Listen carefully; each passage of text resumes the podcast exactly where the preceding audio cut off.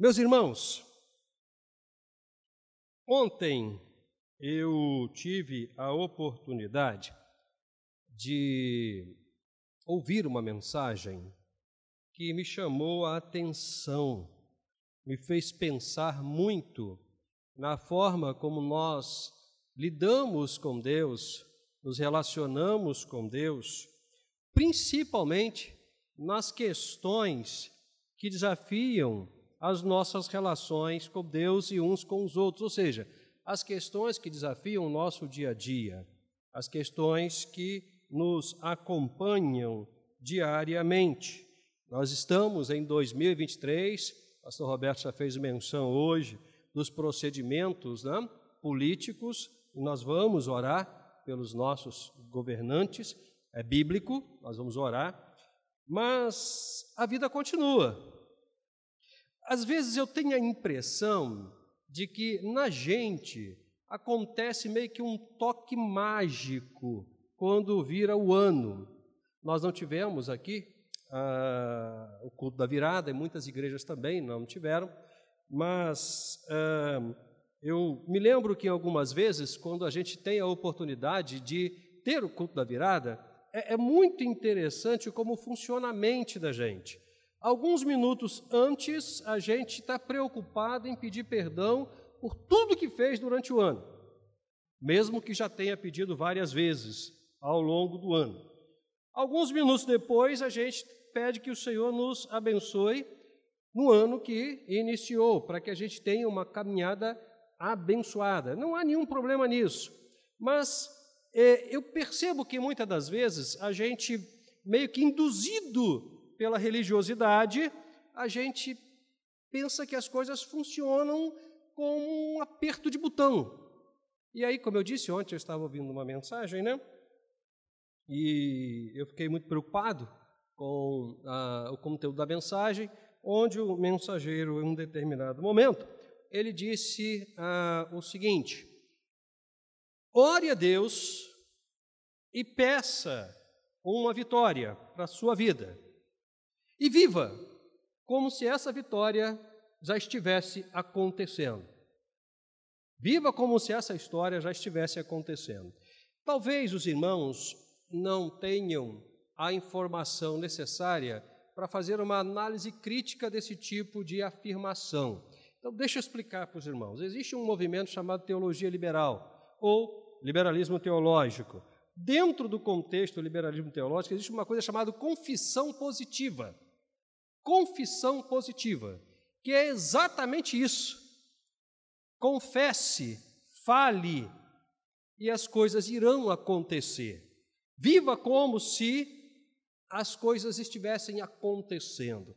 E aí a gente conhece muitas pessoas, porque uh, uh, o gabinete é um instrumento de revelação. Né? A gente conhece muitas pessoas que estão há muito tempo orando, pedindo vitórias, né? E vivendo como se a vitória já estivesse acontecendo, mas estão completamente desequilibradas sobre todos os aspectos, porque de fato a vitória não chegou. De fato, ela não existe. Ela se tornou uma ideia. Ela se tornou uma ideia. Em filosofia, a gente tem uma coisa chamada idealismo. O que, é idealismo? Um dos grandes filósofos da história da humanidade, chamado Platão, foi um dos elementos mais importantes desse movimento filosófico. O que é idealismo? O idealismo ensina que todas as coisas existem a partir do pensamento, a partir da ideia. E a gente sabe que não funciona dessa maneira. E aí os anos vão passando, as coisas vão se aprofundando, se avolumando, se dificultando e a gente vai se emaranhando nessas questões e não consegue sair. E eu conversei com um rapaz na sexta-feira em São Gonçalo que eu encontrei, que vivendo essa situação há bastante tempo se decepcionou com a igreja porque as coisas não aconteceram da forma que ele pensa, que ele acredita, que ele idealiza, que ele projeta não acontecem, e aí ele disse o seguinte: Pastor Eduardo, eu estou saindo da igreja. Olha, ah, tudo bem, você está indo para uma outra igreja? Ele, não, eu estou indo para o mundo. Falei, como você está indo para o mundo? Porque as coisas não estão do jeito que eu gostaria que estivesse. Isso é muito sério. Eu, obviamente, conversei com ele, aconselhei ele para uma outra igreja e não ir para o mundo. É um prejuízo muito grande, né? porque Cristo não tem absolutamente nada a ver com as questões que muitas das vezes nos acometem na igreja ou que nós idealizamos que deveriam acontecer. Pois bem, é, as coisas não funcionam dessa forma. A vida cristã não é uma vida mágica. Eu me lembro que durante muito tempo eu ouvi, e graças a Deus eu parei de ouvir, a seguinte afirmação, e os irmãos devem ter ouvido isso durante muito tempo, e eu quero acreditar que os irmãos também darão graças a Deus por não ouvir isso, porque algumas, algumas é, expressões, alguns ditados não, se, se incorporam a, a, a, nossa, ao nosso caminhar cristão e se tornam instrumentos de crença também. Deus tem três formas de responder oração. Sim, não espere. Muito tempo ouvindo isso, mas lendo a história de Moisés, diante do Mar Vermelho, quando o Faraó estava atrás e o mar na frente, mais de dois milhões de pessoas sob sua responsabilidade, ele vai falar com Deus, o que seria, em um momento, uma atitude sensata. Certo? E a resposta que ele tem de Deus é: Por que clamas a mim? Por que, que você está falando comigo? Eu não mandei você caminhar? E aí eu aprendi que tem uma quarta, uma quarta resposta de Deus, que talvez seja a resposta mais desafiadora. Faça você mesmo. Eu não te mandei? Eu não te orientei? Eu não disse como tem que fazer? Eu não disse que estaria com você? Então tenha a atitude correta e faça você mesmo. 2023 está não está chegando não, já chegou. 2023 já chegou. E com o 2023 os desafios da vida. Adriana e Carlinho receberam a bênção do seu filho ser aprovado e vai viajar, vai ficar fora os dois anos aproximadamente. Mas eles vão enfrentar um desafio muito sério, que é o desafio da saudade,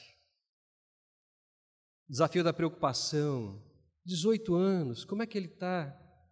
Está comendo direito? Não é? Está ralando muito, está sofrendo muito.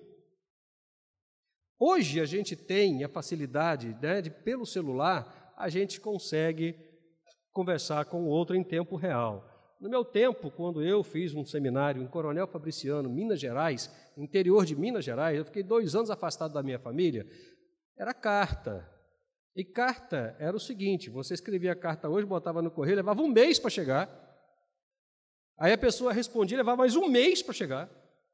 E quando você recebia a resposta dois meses depois, seu coração palpitava, né? Tá tudo bem. Só que está tudo bem, a informação que está tudo bem é de dois meses atrás.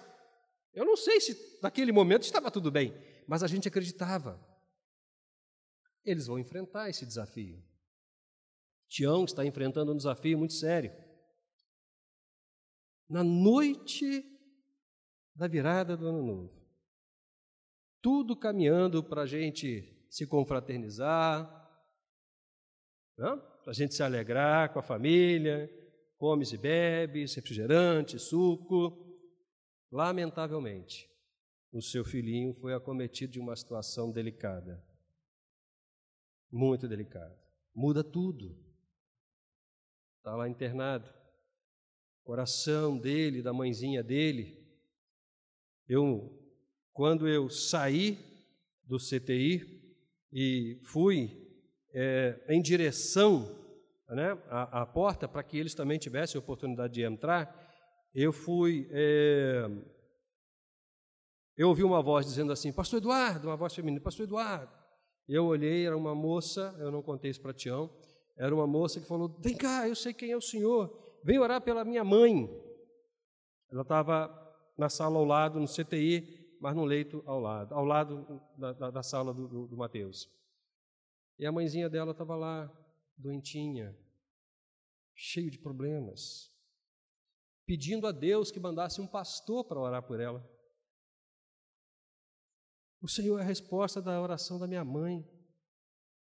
Aí outro pastor, eu falei, não, eu preciso sair daqui, porque a família está lá fora esperando, senão eles não entram.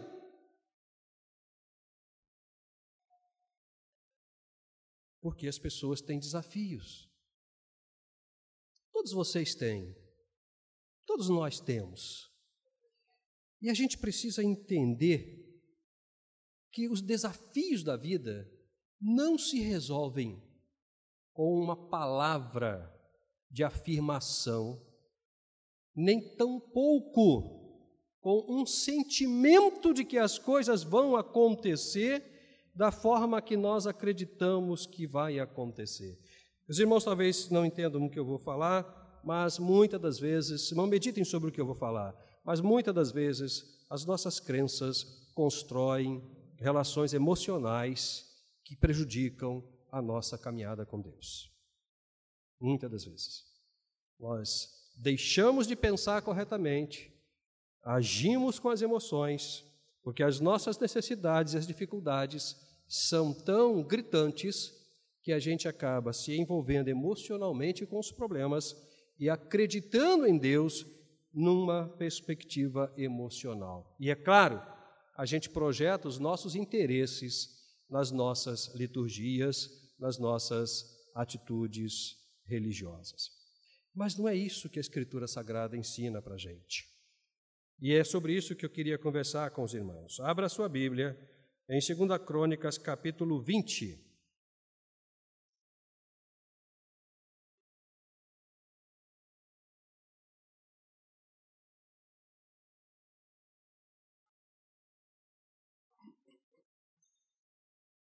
Nós vamos ler do verso 1 até o verso 22.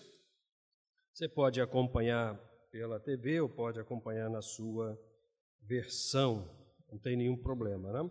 Como o texto é longo, os irmãos fiquem sentados mesmos, até porque a reverência não está na posição, está na inclinação do coração.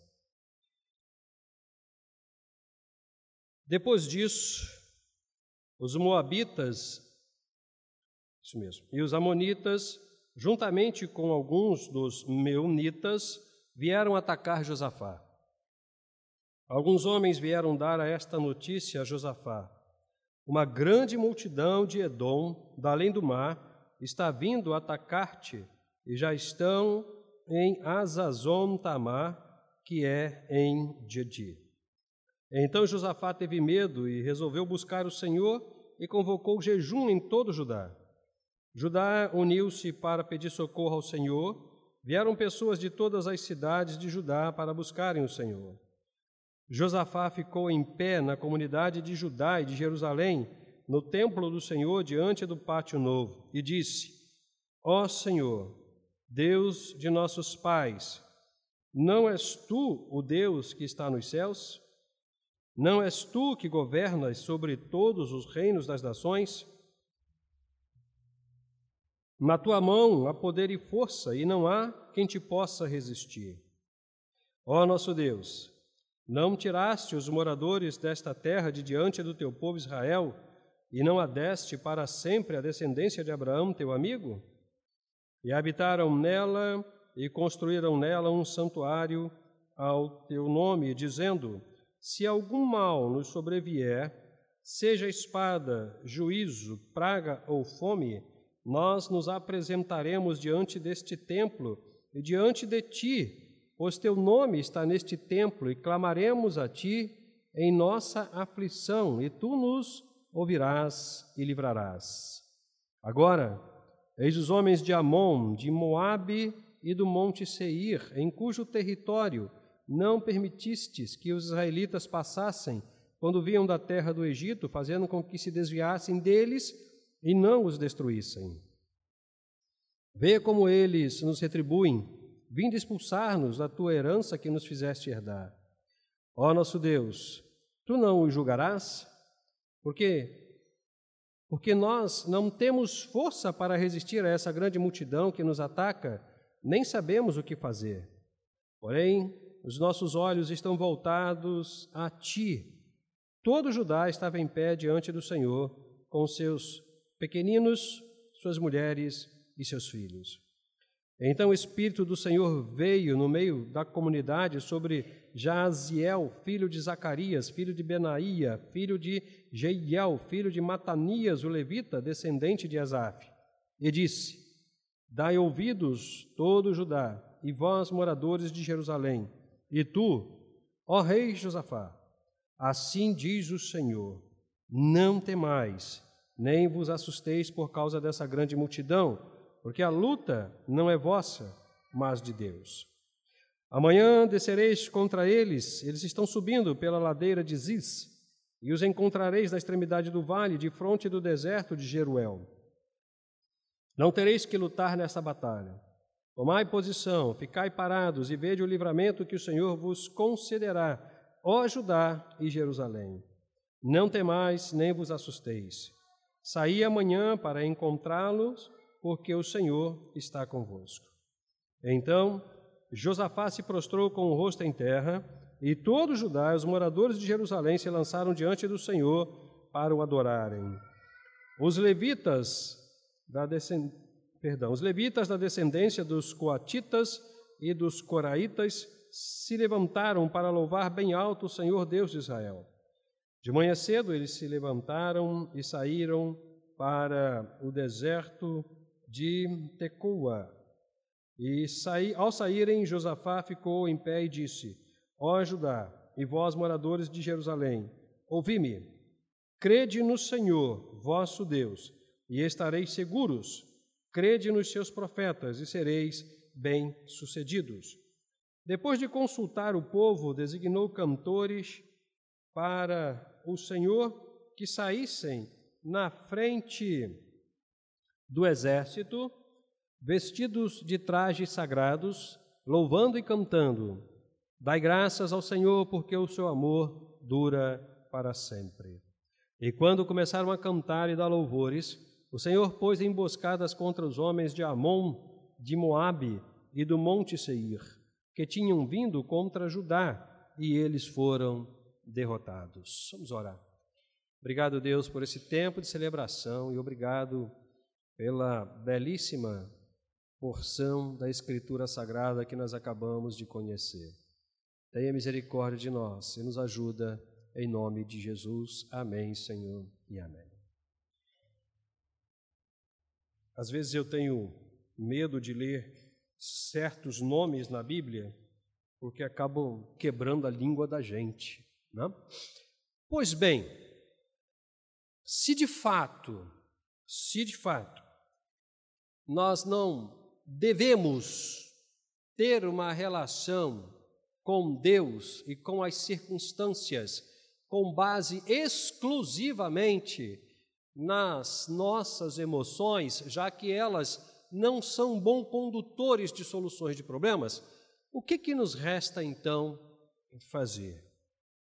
O que Deus de fato espera de nós para 2023? sabendo que já entramos em 2023 com desafios, já entramos com dificuldades, já temos os nossos problemas. Eu penso que o que Deus espera da gente é que tenhamos as atitudes corretas. Atitudes corretas. Como eu disse na introdução, muitas das vezes nós Estamos esperando que alguma força nos movimente na direção da vitória, na direção da solução do problema. Que um anjo venha e fale aos nossos ouvidos qual ou quais seriam as soluções para as nossas dificuldades. Que as respostas das nossas orações caiam sobre o nosso colo de forma magicamente espiritual. Mas quando você lê do Gênesis ao Apocalipse, você percebe que todas as pessoas que caminharam com Deus, direta ou indiretamente, passaram por lutas, por dificuldades, por desafios, e elas sempre foram orientadas a tomarem ou terem atitudes corretas. E não ficarem parados, não ficarem amortecidos. A vida cristã não é uma vida pautada na inércia, é uma vida centrada no, no movimento, na caminhada.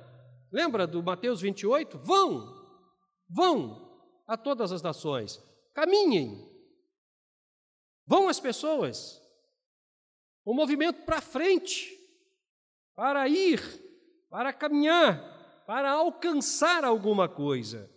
Mas, às vezes a gente para, a gente para e não tem atitudes que promovem a vitória.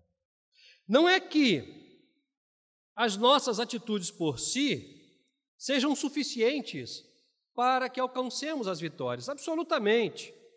Absolutamente.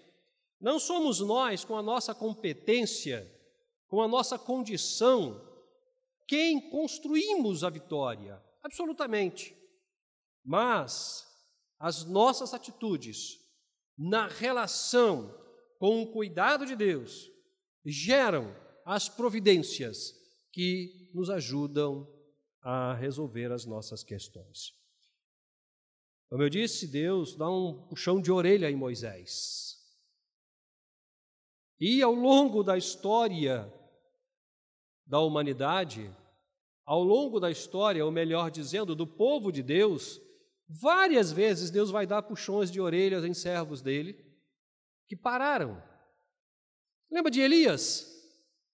Situação difícil, difícil, muito difícil. Elias chegou a ter medo de uma mulher e corre e se esconde numa caverna e pede a morte. E Deus fala para ele: Não, rapaz, sai daí, tenha a atitude correta, caminhe. Lembra de Jonas? Lembra de Jonas? Eu sabia que o Senhor seria misericordioso.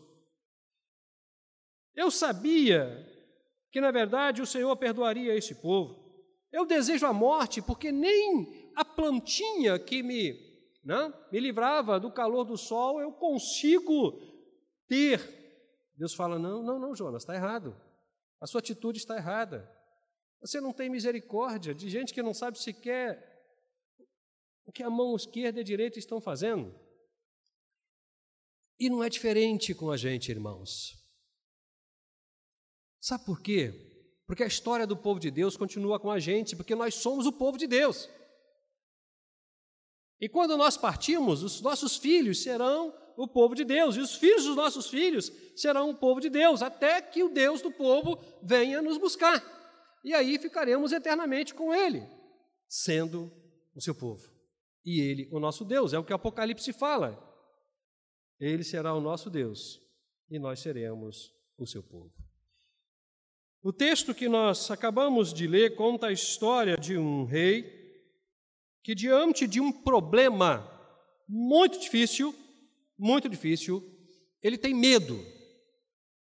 A sua natureza humana se aflora e ele diz: Esse problema está me causando pavor, está me causando terror.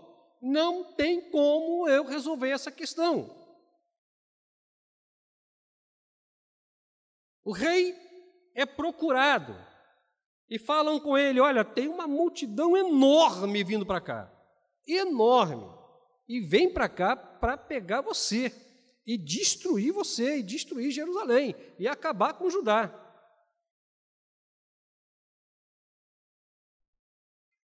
E eles têm gente suficiente para isso, ainda vai sobrar gente. Vocês não são nada na frente desse dessa grande multidão. Vocês não são absolutamente nada. A primeira coisa que a gente percebe aqui, irmãos, é que de fato os problemas eles nos são apresentados diariamente. Você sabe quais são os seus problemas, você sabe quais são as suas dificuldades. Você lida com eles todos os dias, cuida deles todos os dias. Você sabe quais são. Mas Algumas vezes, nós temos medo dos nossos problemas. E o medo tem a faculdade de mexer na nossa percepção e tornar o problema maior do que o que ele é. O medo trabalha nas nossas emoções e às vezes o, o problema é grande, mas a percepção do problema com base no medo se torna muito maior do que de fato ele é. E sabe o que, que acontece? É uma relação dialética. O medo aumenta a compreensão do problema, que aumenta o medo, que aumenta a compreensão do problema, que aumenta o medo, daqui a pouco você está em pânico.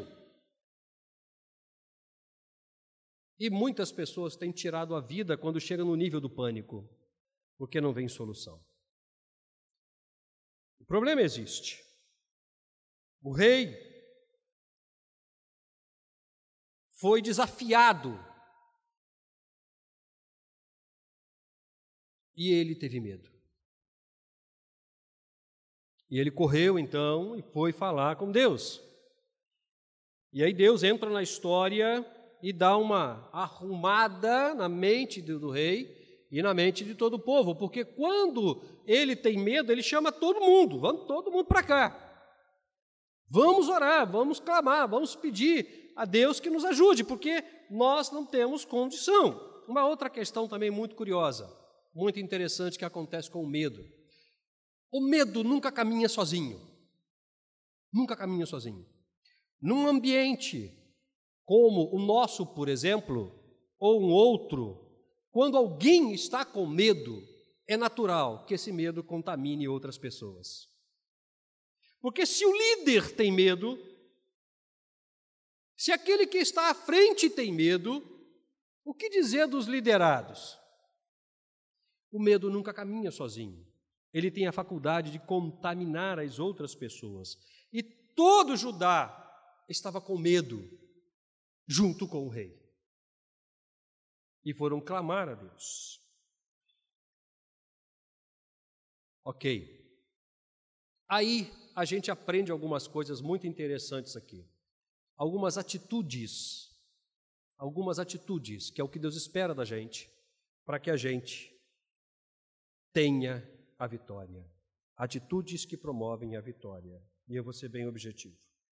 Primeira atitude: reconhecer a realidade da dificuldade. Eu fui atender uma família semana passada e nesta família tem uma pessoa especial. E na conversa com uh, os pais, a mãe me disse que o pai tem extrema dificuldade de reconhecer que o filho é especial. E o não reconhecimento das limitações ou da dificuldade do filho o impede de ajudar o filho. Impede de ajudar o filho. Muitas das vezes, irmãos, nós temos eh, medo de reconhecer que temos medo. Muitas das vezes nós temos dificuldade em reconhecer que estamos com problemas. Não há nenhum problema em ter problema. Todos nós o temos. Nós não somos super-homens. Você vai passar a vida toda confessando que não tem problema, que você tem a vitória, mas se você não tiver a atitude correta, você vai confessar junto com o problema. Você vai continuar com o seu problema, confessando que você não tem o problema, e isso não é bom. Não é bom. Porque quando você não reconhece o problema, você não busca a solução. Você não busca a solução. Porque você não reconhece, ele não existe para você, mas de fato ele está lá. Então a primeira atitude, a atitude de Josafá foi: temos um problema, um problema muito grande, temos um problema, um problema enorme que pode nos destruir. Então a primeira atitude é reconhecer à realidade da dificuldade, à realidade do problema. A segunda atitude, reconhecer as limitações. Se o problema é grande e eu não tenho condições de resolvê-lo, eu não vou tentar resolvê-lo pela minha pouca condição, porque não vou conseguir. E não há nenhum problema nisso. Não há nenhum problema nisso. Não há. Às vezes a gente vê na atividade física uma pessoa que vai fazer um exercício qualquer e ele faz um exercício com 20 quilos. E com 20 quilos ele consegue trabalhar bem aquela atividade física. E aí ele ganha confiança. Aí no dia seguinte, ao invés dele botar 21, ele bota 40.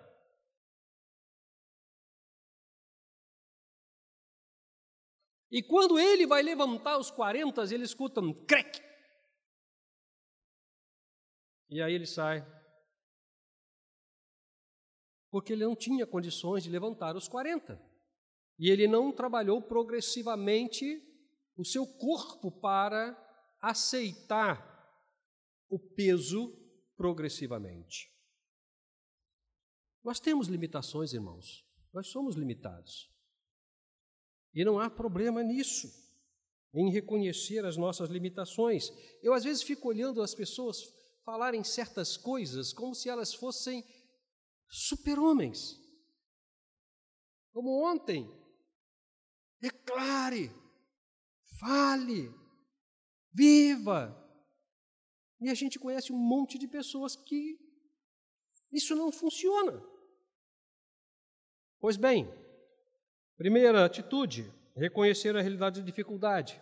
Segunda atitude, reconhecer as nossas limitações. Terceira atitude, em função da primeira e da segunda, transferir a dificuldade para Deus que batalha por nós. O rei falou: não temos condição, nós não temos condição de vencer essa nuvem imensa, nem vamos tentar. Senhor, não podemos. Resolve essa questão. Ajuda a gente. Transferiu para Deus a dificuldade, reconhecendo que Deus poderia batalhar por ele, reconhecendo que Deus poderia resolver esse problema. Poucas vezes no Antigo Testamento você vê uma situação como essa, onde Deus entra na batalha com o povo e diz: Não, agora é comigo. Agora é comigo, vocês fiquem quietos. Mas é preciso, primeiro, antes de dar o terceiro passo, olhar para a gente e dizer: Eu preciso da graça de Deus, eu preciso da ajuda de Deus, eu preciso do socorro de Deus porque não tenho condições. O rei fez isso. Ele botou o joelho no chão, botou a nação para orar e diz: Senhor, nós não temos condição. Quarta atitude. O rei ouve a voz de Deus. A Bíblia diz que o Espírito do Senhor entra no meio do povo toma o profeta e diz: Não temais, não temais. Vocês não precisam ficar com medo. Não precisam ficar com medo. Por quê? Porque vocês não vão batalhar. Essa batalha é minha. Eu vou batalhar por vocês. Aí o coração do rei muda, a paz entra, a tranquilidade entra, e a gente tem a quarta atitude, descansar na certeza de que Deus nunca perde uma batalha. Nunca perde uma batalha. Não importa quem é o inimigo, Deus nunca perde uma batalha. Se eu tenho a certeza disso, se Deus falou comigo que vai batalhar por mim, então eu não tenho por que me preocupar eu não tenho por que me angustiar. Eu me lembrei aqui agora que uma vez é, também, né, ouvindo uma mensagem, alguém falou o seguinte, uma mensagem para a família, né? Falou, pais, pais, vocês oram colocando os filhos de vocês nas mãos de Deus. Vocês declaram que eles são de Deus. Vocês acreditam, no momento da oração, que eles vão ser cuidados por Deus. Mas quando acaba o culto, você pega o seu filho de volta para você e age com ele como se de fato ele não fosse de Deus, da forma como você entregou para ele. Isso acontece muito. Nós entramos numa num momento de intercessão, na intercessão ou no louvor intercessório, nós declaramos que somos de Jesus, que a, a vitória é nossa pelo sangue de Jesus, que o Senhor batalhará por nós, entregamos a Deus as nossas questões, choramos, confiamos, somos a maior autoridade em crença naquele momento. Quando acaba o culto, a gente sai com o um problema na cabeça, com a preocupação no coração e vivendo o sentimento do problema. Eu às vezes acho que Deus fica lá em cima olhando assim, não entendeu nada. Ele me entregou e depois tirou da minha mão. Não foi isso que o rei fez. O rei falou: Tá bom, o senhor disse que vai batalhar? Então, tranquilo, senhor, tranquilo, eu vou ficar em paz e vou fazer uma outra coisa. Aquilo que me cabe fazer, que é a quinta e última atitude. Eu vou adorar o Senhor. Eu vou adorar o Senhor. Mesmo diante desse problema, eu vou adorar o Senhor. Lembra? Os levitas começaram a cantar e eles disseram: Dai graças ao Senhor, porque o seu amor dura para sempre. Os levitas começaram a cantar, Judá começou a cantar, o rei começou a cantar, começou a adorar, caíram de joelho no chão, se prostraram e louvaram a Deus, porque é o que competia a eles naquele momento. Já que eles não iam batalhar, Deus ia batalhar por eles, então vamos adorar aquele que vai batalhar por nós. E aí, diante da adoração, não da confissão positiva, diante da adoração, o texto diz no versículo 22: quando começaram a cantar e dar louvores, o Senhor pôs emboscadas contra os homens de Amon, de Moabe e do monte Seir, que tinham vindo contra Judá, e eles foram derrotados. Olha o que diz o verso 24, irmão. Quando os homens de Judá chegaram ao posto de vigilância do deserto, procuraram a multidão, mas só viram cadáveres amontoados no chão ninguém havia escapado. Ninguém havia escapado. Deus não vence pela metade, ele vence plenamente todas as batalhas. Quinta e última atitude: adorar ao Senhor que batalha por todos nós. 2023 iniciou. A nossa caminhada, nós vamos continuar tendo os nossos desafios, as nossas dificuldades. Muitas das vezes vamos derramar lágrimas diante do Senhor, porque a dor é muito intensa. Muitas das vezes vamos esperar resultados positivos como se fossem as respostas de Deus. Muitas das vezes vamos nos incomodar muitas das vezes vamos nos aborrecer, muitas das vezes vamos até querer parar de caminhar, como o rapaz que conversou comigo. Muitas das vezes, muitas das vezes. Mas deixa eu te falar uma coisa. O que Deus espera de você, para que você seja vitorioso, é que você tenha atitudes que de fato vão promover a vitória. E eu vou repeti-las para você. Primeira atitude, reconhecer a realidade das dificuldades e dos problemas. Segunda atitude, reconhecer as suas limitações. Terceira atitude, transferir a dificuldade para Deus que batalha por você e por mim. Quarta atitude, descansar na certeza de que Deus nunca perde uma batalha. Quinta e última atitude, adorar a Deus mesmo nas dificuldades, porque quando a gente adora a Deus, Deus nos dá a vitória. A vida cristã, volta a dizer, não é uma vida de mágica. Não é uma vida de mágica. É uma vida de compromisso com a palavra de Deus, com a verdade do Evangelho.